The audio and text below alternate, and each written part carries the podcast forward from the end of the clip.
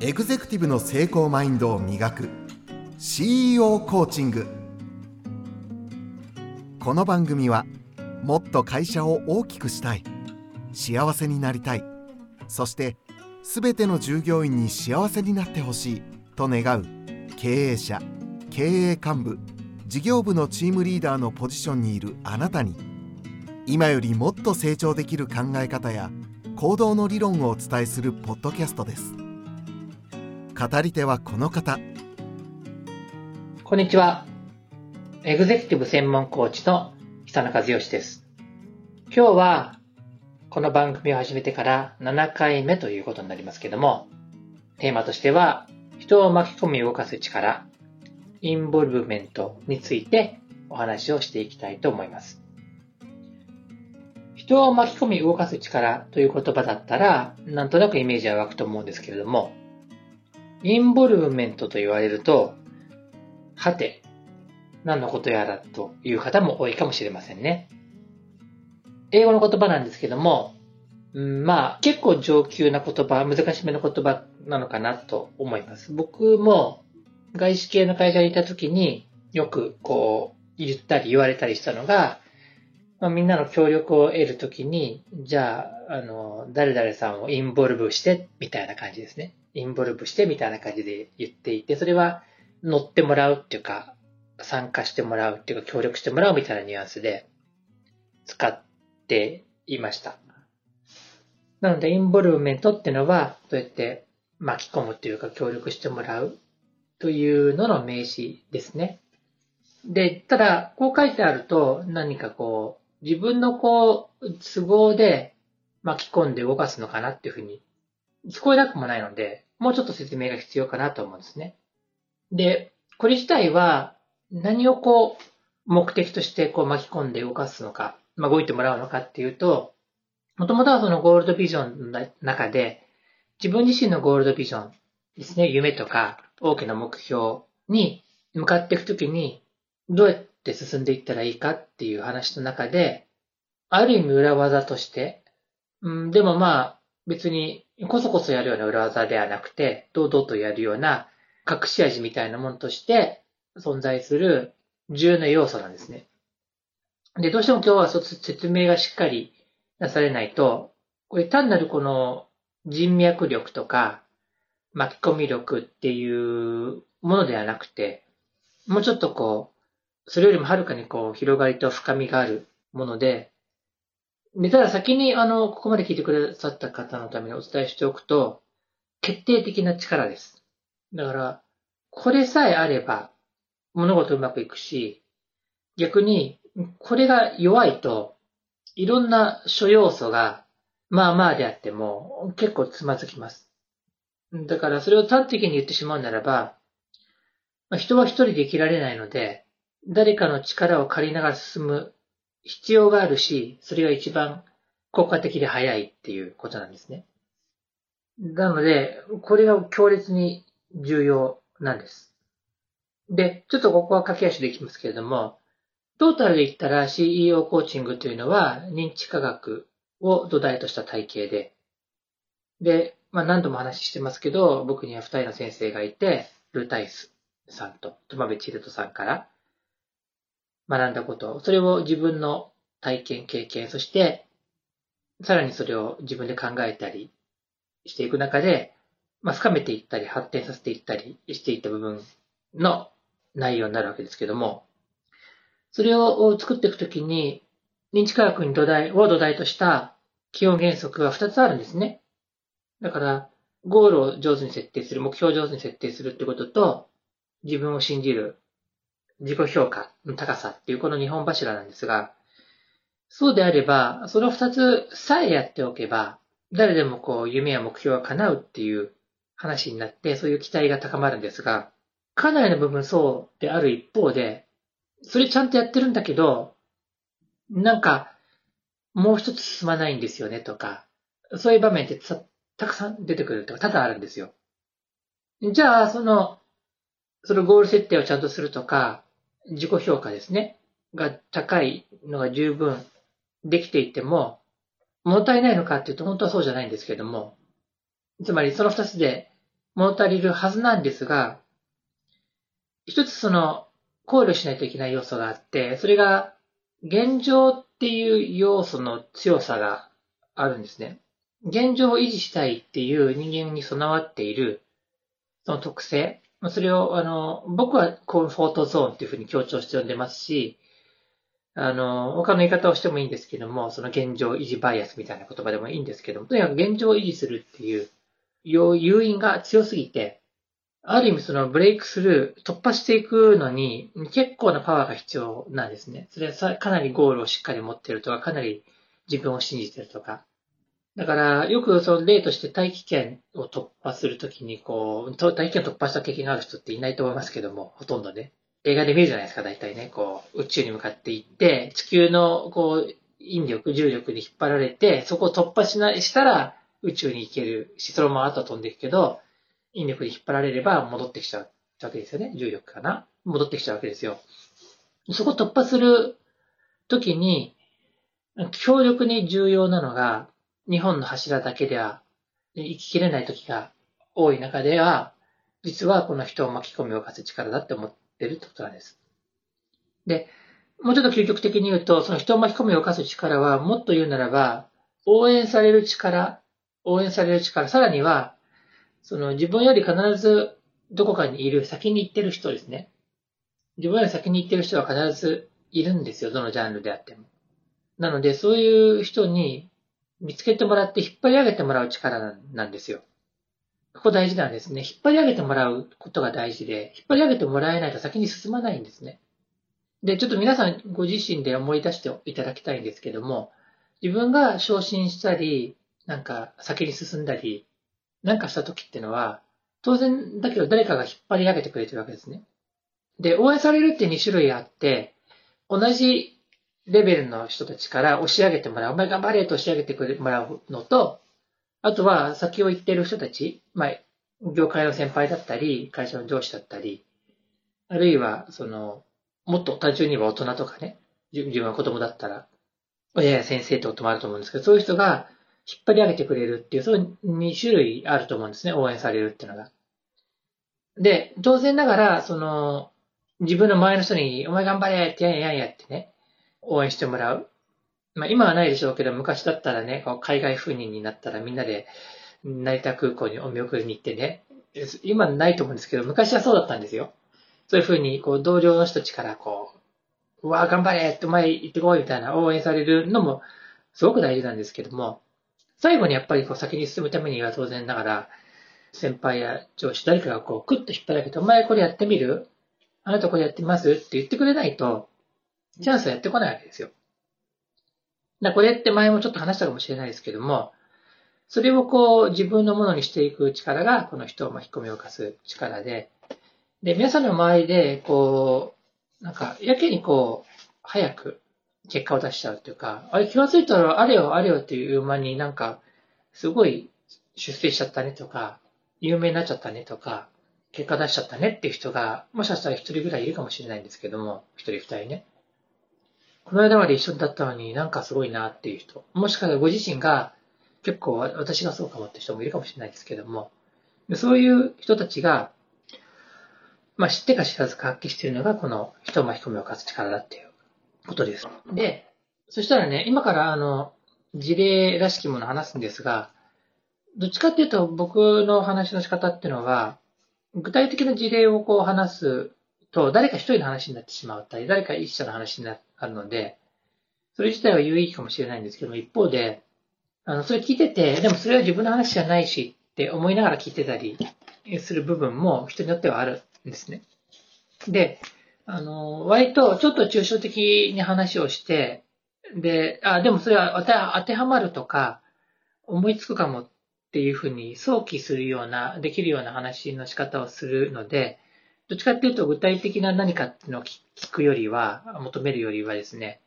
自分自身なり自分の前の人にそれに近い人、あ、なんかあの人、ああいう人そうかなみたいな話を重ね合わせながら想像して聞いていただくと、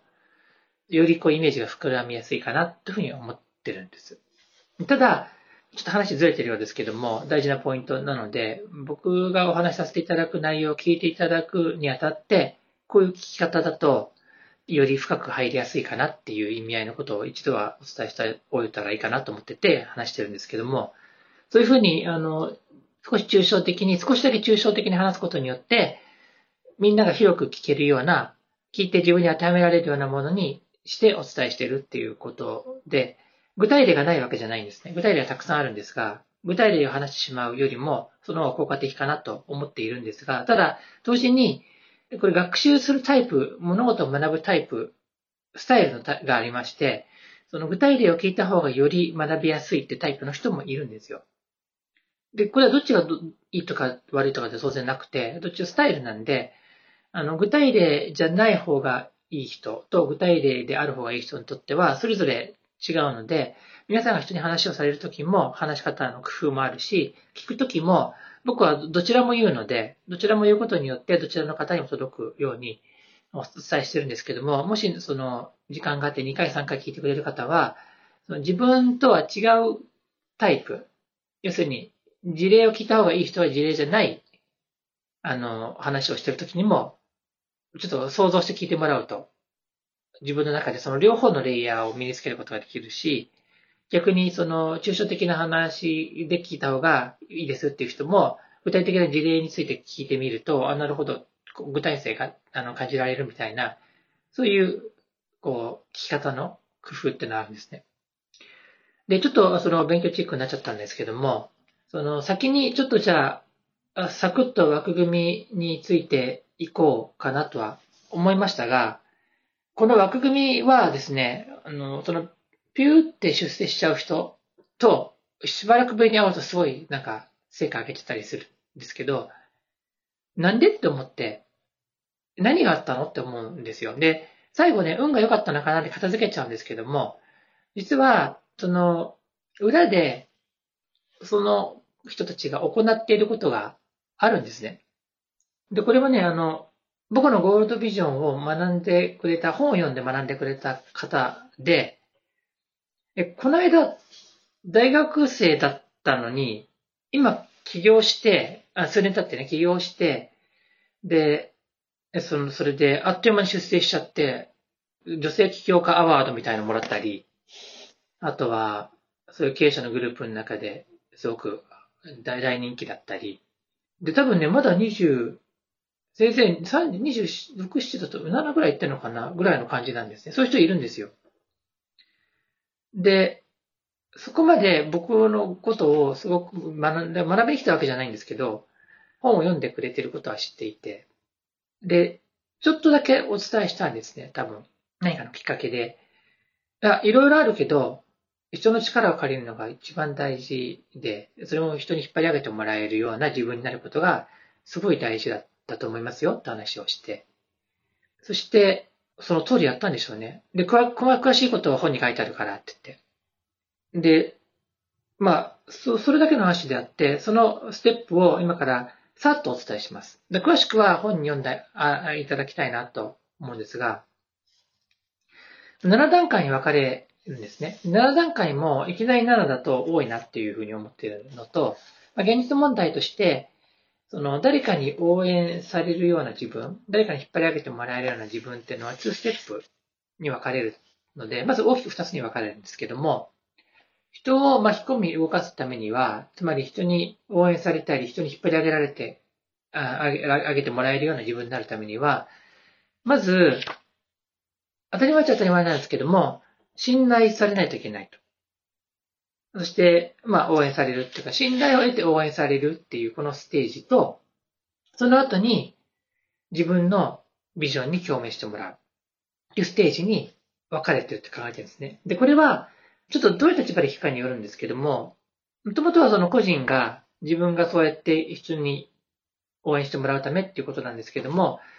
聞いてくださってる方がこう経営者だったりリーダーだとした場合には、当然全く同じステップではないんですけども、発想としては信頼され、そしてもう応援されるようになってから自分のビジョンを語るっていう順番であるっていうことは変わらないんで、そういうリーダーシップの聞き方でも同じように伝わると思うんです。ただ多分に、今いる場所から人生を切り開いていくっていう要素があるので、今からお話しする内容はそっち寄りにはなります。で、まずですね、理論的な話をしちゃうと長くなるんだけど、とりあえず今いる現状を打破したいわけですよ。ほっとくと現状のままなので、その現状から抜けるために、新しい出会いを求めていくんですね。これが最初にある出会う力っていうふうに呼んでるんですけども、その出会う力、7個あるうちの1個目ですね。出会う力っていうのは、適切な場所で適切な人たちと出会うっていうことなんです。だから自分が進みたい方向で人に出会わないと、今いる場所で出会うと同じ場所に居続けちゃうでしょっていう話なんですね。だからそういう出会う、出会い方とかが多少コツがあって。で、今度で、2番目は出会った後につなげるんですけど、つなげる力って言って、出会った先に自分が、ここ大事な言葉ですけど、根を下ろす。根を下ろすためのきっかけを作るために、その、出会った世界で、人と人をつなげるっていうのが、一つ重要な方法になります。ちょっとここはテクニカルっていうか技術的なので、ここで説明すると時間切れになっちゃうんですけども、要は、根を下ろすためには自分もそこに繋がれた方がいいわけで、人と人を繋いだり、まあ、コンセプトとコンセプトを繋いだりすることによって、そこに根を下ろしやすくなるっていう話なんですね。で、根を下ろし始めると、だんだんだんだんですね、前の人からなんか、こう、興味を持たれたりするんで、あなたってどういう人なんですかっていう感じですね。今自分がこの A 地点から B 地点に移行し、移りたいなと思った時に、B 地点に移った時に、前の人からこう、どういう人なんですかって聞いてきたり、興味を持たれた時に、まあ、言葉としてはありありきたりですけども、信頼されることが必要ってことで、3番目に信頼される力っていう概念があるんですね。つまり、その、そこ、あ行きたい先で出会い、そこに根を下ろし始めるために繋げてみて、でそこで少し信頼を醸成して、信頼されるようになってきたら、さあ、ここから大事なんですけども、自分が人に推薦されるような自分になっている必要がある。で、これ、これ難しいのが、もう推薦されるような自分であるっていうことと、推薦されやすい状態にする、なるってことは二つあるわけであって、まあ、推薦されるだけの力がある前提にはなってほしいんですけども、ある力があって推薦されるような状態だったら、でもそれをどう伝えていいかっていうのは重要で、これってあくまでもこう口から口へ、こう、口コミというか、そういうふうに伝わっていくものなので、ある人が、あなたはね、こう、紹介しようと思った時に、なんて紹介したらいいか困るわけですよ。なんて紹介したらいいですかって聞かれることすらあるわけですよ。その聞かれた言葉を、時に、あ、こういうふうに喋ってくださいってお願いしますって言えるような、その、タグって呼んでるんですけども、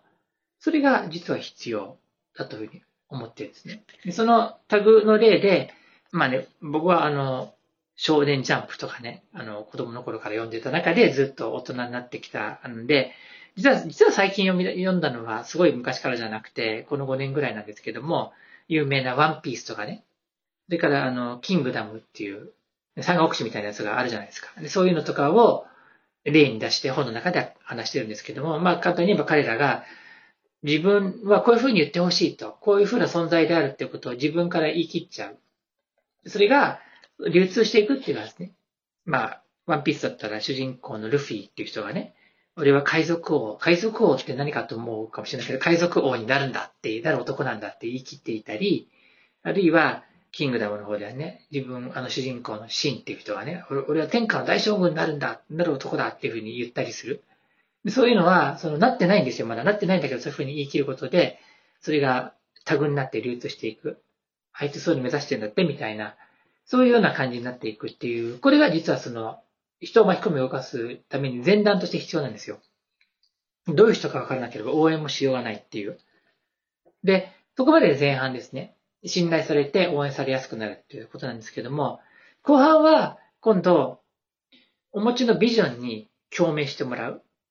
皆さんちょっとこれ聞きながら、ああの人こういう風にやってるよねとか、そういうような話をちょっと想像しながら聞いてもらったらいいなと思うんですけども、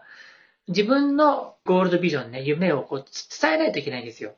で、この伝え、伝えるときに大事なのは言葉だと思うんですけども、同じく、もう多分もっと大事なのは自分の無意識なんですね。で、無意識は自分そのものを表してるんで、そのまま伝わるんですよ、自分というものはね。だから自分が普段から考えていることを言葉にするっていう意味で言うと、原稿一致ってことでもあるかもしれないですけども、自分の人となりがそのまま伝わるってことで言うと、誰かに伝えたいんだったら、まず人となりなり、自分の考え、行動をバシッとした方が大事ですよっていう話なんですね。それが伝える力です。で、えっと、このトータル6番目。6番目のこの植える力っていうのは、ものすごくその、これまた技術なんですが、人ってですね、ここからの話って、あの、営業マンの方は、あの、必見必聴なのかな？覚えておいていただきたいのは、まあ当たり前かもしれないけど、説得されるのは大嫌いなんですよ。説得されるって買うんだったら、買いませんって、欲しくても買いませんなんですよ。だから、欲しいなと思って買いに行って、何でもいいですよ。家電でも電化電化製品でも買え、でも、すごいこう押し込まれたら、あ、いいですって書いちゃうんです。本当は買いたかったのにね。言わないでほっといてくれたら、買ってたのに、なんかすごい言われたから、あの、買いたくなくなっちゃう。他のとこ行って買ったりするんですけど、そういうことも起こり得るのは、人ってこう、売り込まれるっていうか説得されるのが嫌なんですよ。だから、なんか、お前こういう風にした方がいいよっていうアドバイスとか先輩から受けても、いや、自分でもそう思ってるんだけど、先輩に言われたら嫌で、いや、そんなところ突っ張れて、自分でもないしそう思ってて、こっそり直したりするっていうのはありません？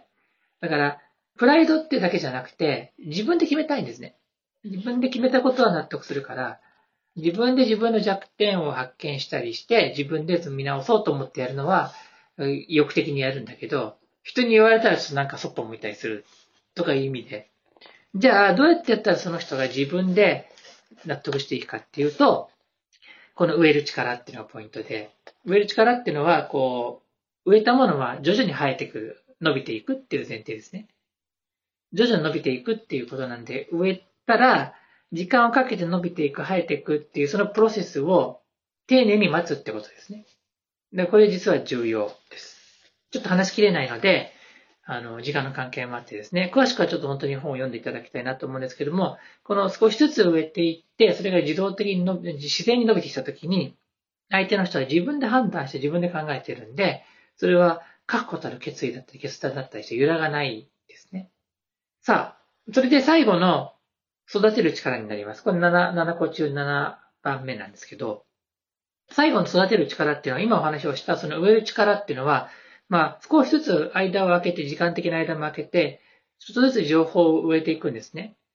あの、情報を植えていくっていうのは、自分のビジョンはこうですよ。だから、あの、ぜひ力を貸してくださいって時々言っていくとか、あるいはこう、この商品は、製品はすごくいいですよっていうふうにちょっとずつ言っていくみたいな感じです。で、そういうふうにすると、間が空いちゃうんで、忘れられがちなんですね。今、こう、情報社会でどんどん情報入ってきますから。それに対して、忘れてもらわないために、時々、リマインドするっていうね。こうですよとか、あの、それはどんなこう名目を作ってもいいんですけども、自分がこうビジョンを伝えたり、あの、これを提案したりして、なんか応援してもらったり採用してもらいたい相手に対しては、こう、丁寧にやる一方で、時々思い出させてあげるような感じのコミュニケーションを入れていくことが、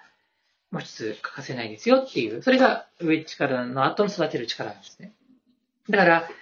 あの、まあ、今の話を聞いてですね、全部掴んでいただいたとは思えないんですけども、ただ、なんとなくでも雰囲気がわかればいいのは、要は、あっという間に出世しちゃう人たちは、知ってか知らずか裏でね、いろんな、こう、細かい、こういう風にやったら、人に応援されやすいよっていうことをやっていて、で、今の7つのステップ全部踏んでるっていうわけではないと思うんですけども、いくつかをやってるんですね。必ず。それ聞いてたらわかります。で、だけどそれって、その、表で見えないところで起こっていて、別に隠れてこそこそやってるっていう意味じゃなくて、その、普通の活動、仕事だったり生活の活動として周りの人との関わり方の中で行っていることなんで、何もこう悪いことではないんですけども、ただ、それを知らないで見てると、なんかすごい急に変化しちゃって、びっくり、びっくりしちゃうな、みたいな、そういうふうに思うと思うんですよ。だから、あの、皆さんも、その、あ、そうか、そういうメカニズムがあるのかと。で、そうやってやっていくと自分も誰かにこう応援してもらったり引っ張り上げてもらうことができるんだということに気がついてもらうっていうことが僕がここで提示したかったことですし、で、練習はね、これ実践、数多く実践していくことで、そんなに失敗しないんで、やってみましょうっていうことだったりするんですけども、まあ、それが大事なとこかなとは思ってます。やってみましょう。で、ちょ最後になっちゃうんですけども、あの、もう一つだけ補足したいのは、みんな学校とかもそうだけど、自分で勉強して、自分の覚えたことを出すみたいな、そういうふうに思ってるから、も物事って自力でやらないといけないと思ってると思うんですけど、自力ね。反対の言葉は他力なんですけども、本当に成果を上げたり成功していくためには、他力を大いにこう味方につけないといけないってことは、この大前提に入っているってことをお伝えします。